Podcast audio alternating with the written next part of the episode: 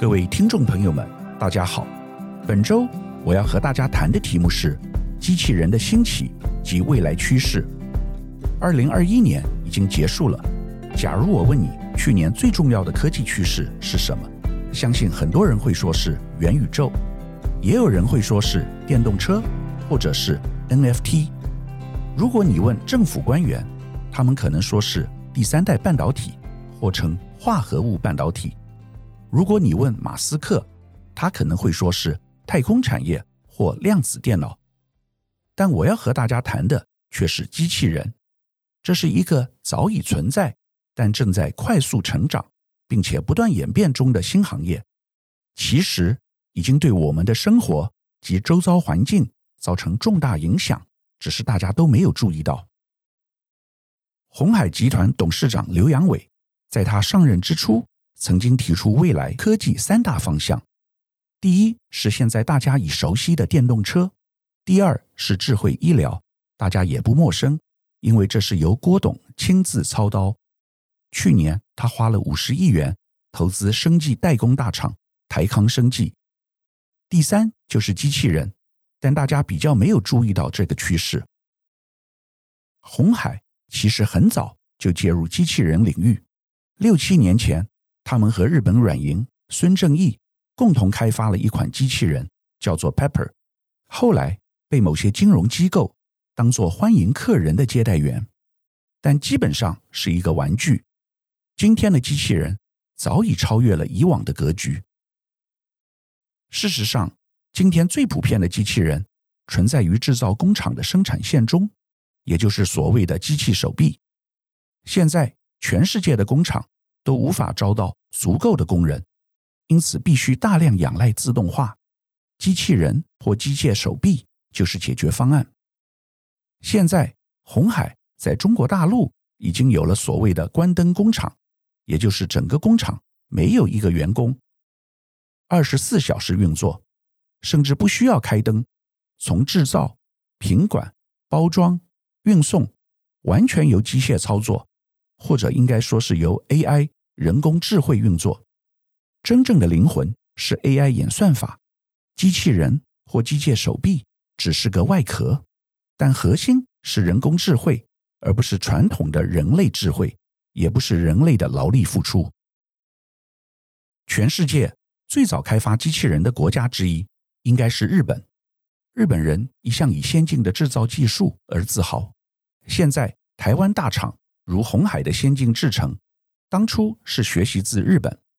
日本早在上个世纪八十年代就有所谓的零库存管理，其中的典范是当今日本市值第一的企业丰田汽车。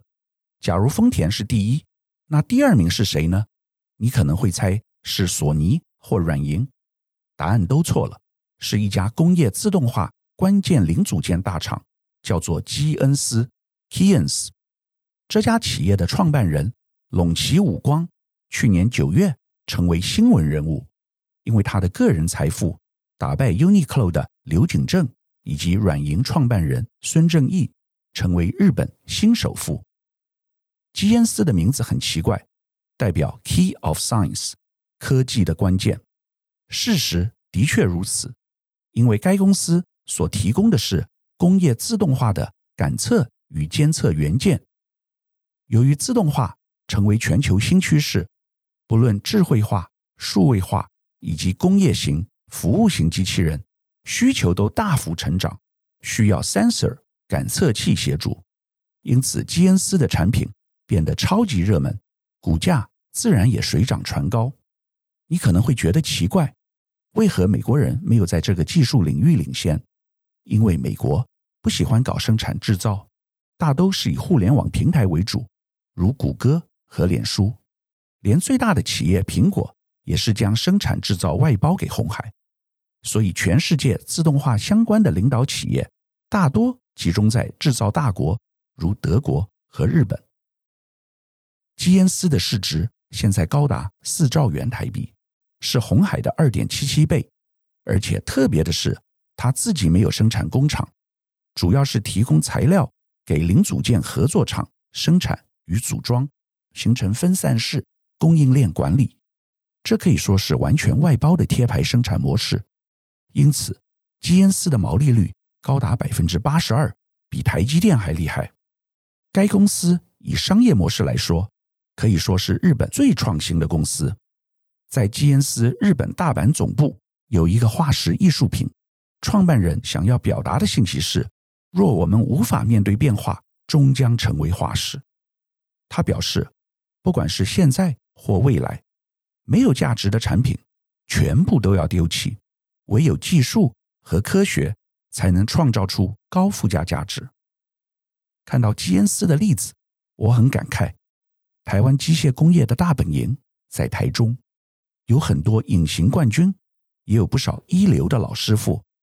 但如果未来不能向基恩斯学习，把技术和自动化及 AI 连接，将无法创造更高的价值，迟早会被时代洪流所淘汰。由于美中贸易战以及新冠疫情，全球自动化趋势发展会越来越快。根据最新国际机器人联盟的年度报告。二零二二年，全球自动化与机器人产值将达两千六百九十九亿美元，约等于七点五兆元台币。现有 PC 和笔记型电脑产业的总产值也不过六兆元台币，可见潜力有多惊人。目前全球供应链断链，再加上中美地缘大战，未来短链会兴起，也就是生产工厂将靠近市场，比如说美国。或欧洲，但欧美绝对不可能有像中国或东南亚那么熟练又低薪的工人，因此未来势必要大量依赖机器人，才能发展在地化的制造业。这绝对会引发很多对机器人的需求。虽然我们才说美国不生产机器人，但有一家公司是例外，那就是亚马逊。Amazon 在去年底。推出了一款家居机器人，叫做 Astro。它的主要功能是照护，有一双大眼睛显示在可以翻转的荧幕上，借由底部的大轮子啪啪走。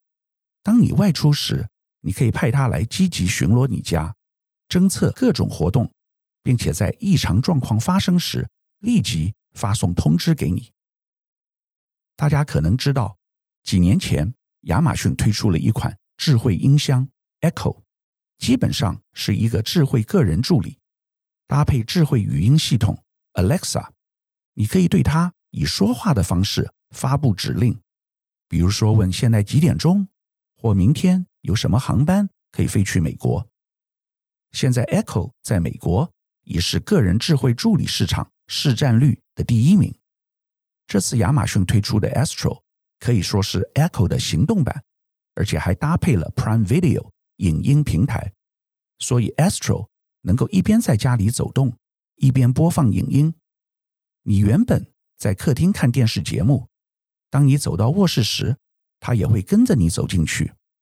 我觉得这真是很适合老年人使用。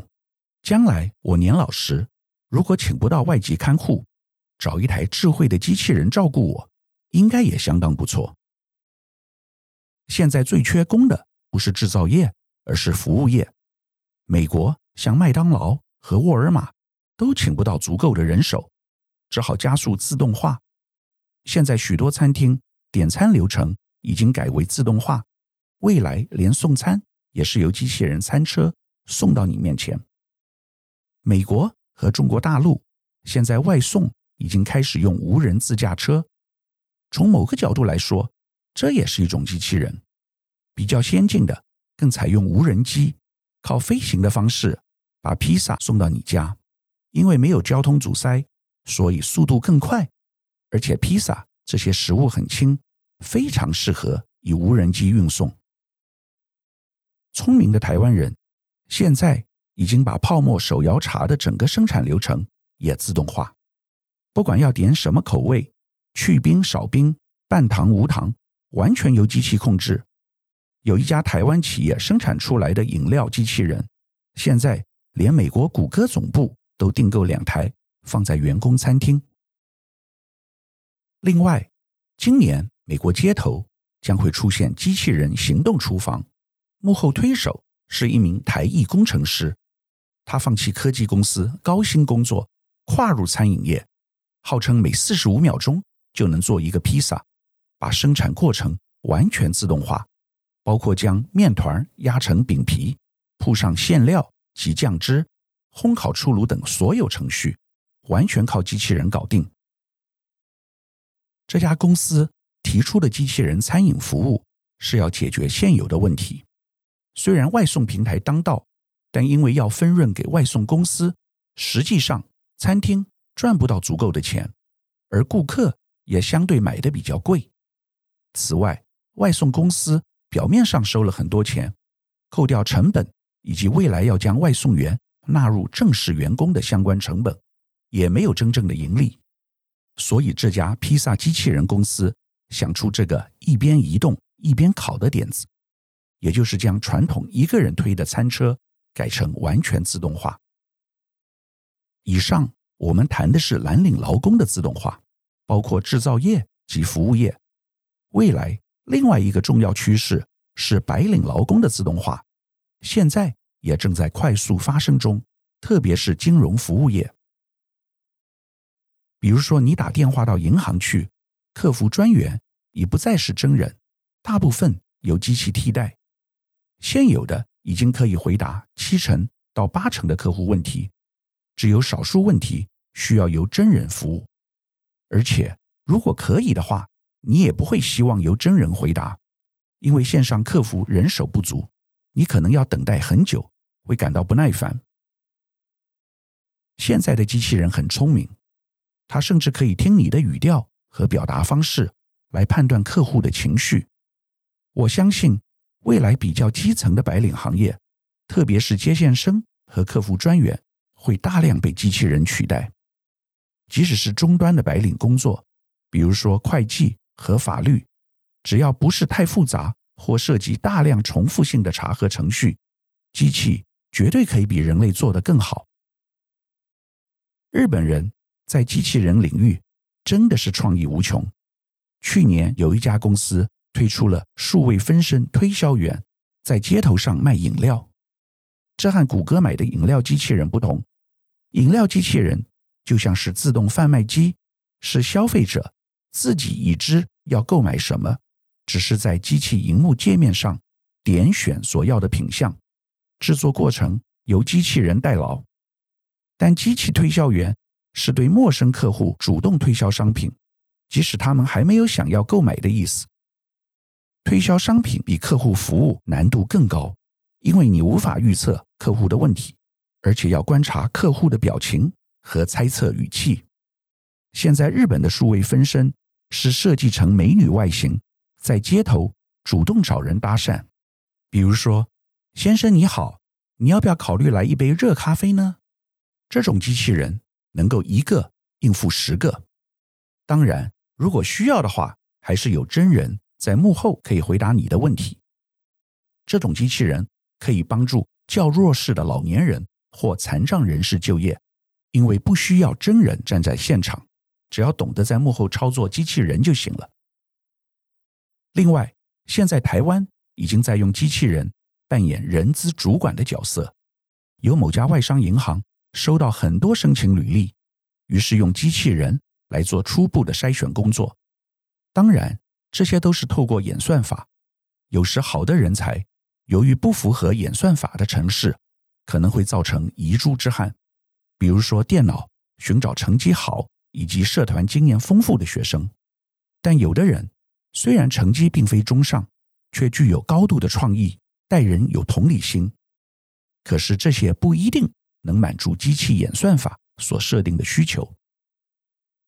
最近国外有一个例子，是 Uber 用演算法评鉴司机。有一位司机开了七千趟车，一直得到客户给予五颗星的评价。但最近他突然接到警告，表示他有潜在诈欺行为。诈欺可能代表超时或绕远路。他觉得非常困惑，因为自己。并没有做这样的事。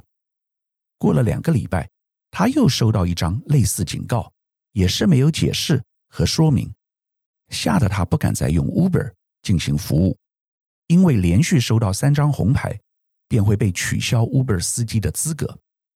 他向 Uber 申诉，但对方主管只是告诉他：“你到底做了什么事？因为机器是不可能犯错的。”这让我想起汤姆克鲁斯的一部电影《关键报告》。故事讲的是机器可以预测谁未来有可能犯罪，因此可以预先防范。阿汤哥是缉捕未来罪犯的警探，但没有想到有一天他居然被机器判定为潜在犯罪者。未来这个道德与社会问题可能会越来越多。我相信未来两三年内，机器人会成为最重要的趋势，以及我们生活的一部分。你现在还没有注意到，因为这个变革是渐进式的，无声无息，不像元宇宙那么闪亮，但它的确在发生。聪明的你，不妨冷静思考，探索超前部署的可行性吧。以上是本周我为您分享的趋势，感谢收听奇缘野语。